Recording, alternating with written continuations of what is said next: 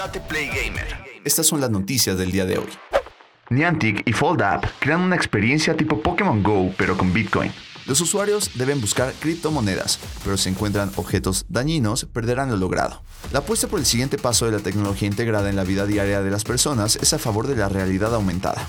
Desde hace años, este tipo de experiencia se ha vuelto muy popular entre los usuarios de dispositivos móviles gracias a aplicaciones como Pokémon Go y todo indica que nuevas formas de diversificación están por tomar el mercado ante el boom de las criptomonedas.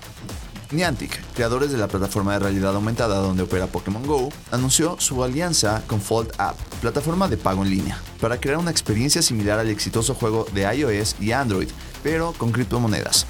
De acuerdo con la información oficial, vía Nintendo Live, los usuarios o jugadores estarán en busca de criptomonedas en vez de criaturas de Pokémon, a través de un sistema que lanzará un bloque con la criptomoneda y otros premios cada 10 minutos en locaciones cercanas a donde se encuentren. Claro que esto no significa que el jugador se gane un Bitcoin, pues lo que obtendrá en la app de Niantic y Fold es un Satoshi, la unidad más pequeña de Bitcoin y equivalente a 0.00000001 Bitcoin.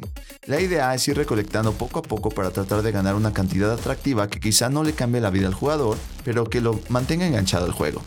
Sin embargo, no todo es tan fácil en esta app, pues Fold informó que en este entorno de realidad aumentada habrá shitcoins y poison pills, objetos dañinos que saldrán de forma sorpresiva, y en caso de ser recolectados por el jugador, harán que pierda los satoshi que haya recolectado. De acuerdo con Fold, esto es una de las primeras propuestas que busca explotar la tecnología de realidad aumentada, el metaverso y las criptomonedas, en este caso el Bitcoin. Y uno de sus objetivos es que el usuario pueda pagar algunas cosas con los Satoshi que gane. PUBG, New State, la rompió en su primera semana en el mercado. La nueva versión del juego de móviles de Krafton logró millones de descargas. PUBG Mobile es uno de los Battle Royale más exitosos y la tendencia sigue al alza y favorable. Muestra de ello es el lanzamiento de PUBG New State, versión que apostó por mantener la esencia en la entrega, pero llevándola a un escenario futurista y con algunas novedades.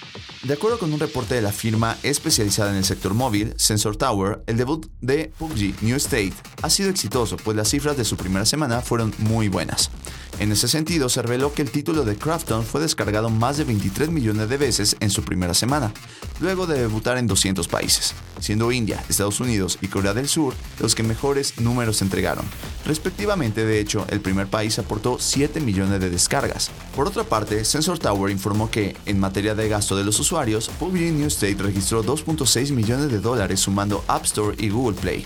En este caso, los tres países que más gastaron en el Battle Royale fueron Estados Unidos, Japón y Turquía. PUBG New State ya está disponible en iOS y Android. Bienvenidos al Espacio Gamer número 1, un podcast donde podrás enterarte de todas las novedades semanales, torneos, hacks, análisis y más del mundo gamer.